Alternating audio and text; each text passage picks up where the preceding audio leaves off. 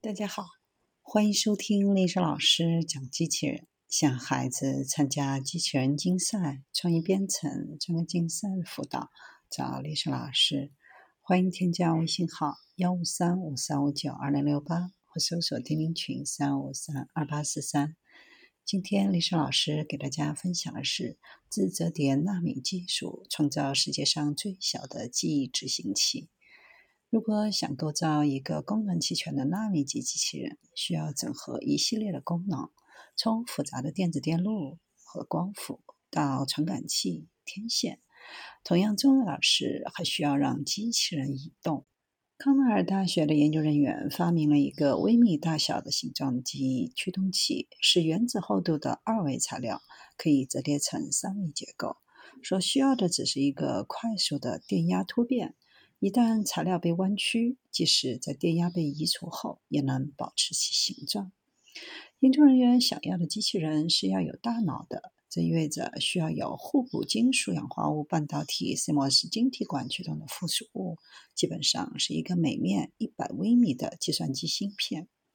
想象一下，一百万个微型机器人从晶圆中释放出来，可以自我折叠成型、自由爬行、完成任务，甚至组装成更复杂的结构。困难的部分就是制作能够响应 CMOS 电路的材料。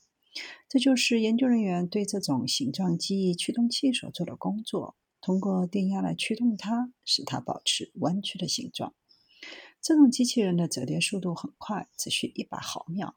还可以自责数千次，只需要一伏特就能完成。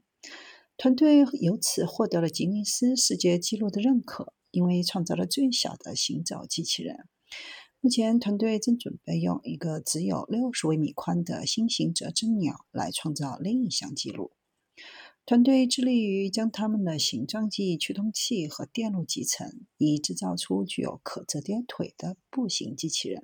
以及通过波动向前移动的片状机器人，这些创新可能有一天会导致纳米机器人的出现，可以清除人体组织中的细菌感染，改变制造业的微型工厂，以及比目前的设备小十倍的机器人手术器械。